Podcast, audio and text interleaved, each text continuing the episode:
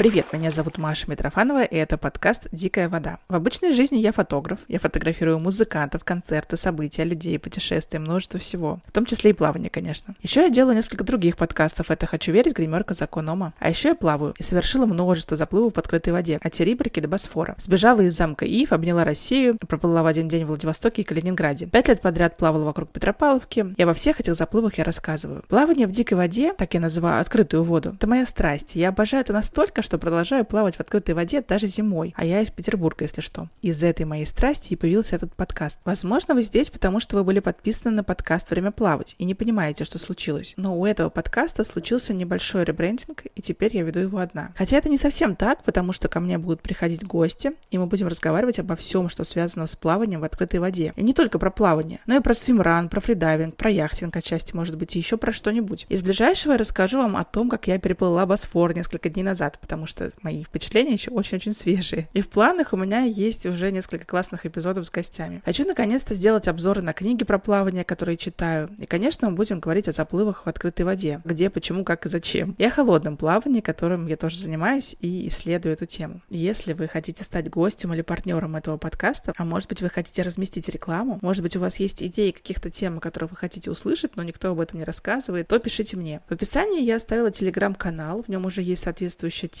Там можно оставлять комментарии или пишите мне прямо в соцсети. Ссылки я тоже оставила в описании. А еще важная новость. Этот подкаст теперь есть в видео-варианте. Если вы хотите смотреть на мое лицо, когда я все это рассказываю, то ссылка тоже есть в описании. Ну и ссылка для донатов, конечно, как без нее. Если вы захотите меня поддержать, потому что этот подкаст я делаю самостоятельно, одна, от и до, придумываю, записываю, снимаю, монтирую, то вам именно туда, по этой ссылке. Я буду рада любой вашей поддержке и благодарна всем тем, кто решил остаться со мной. Это подкаст «Дикая вода».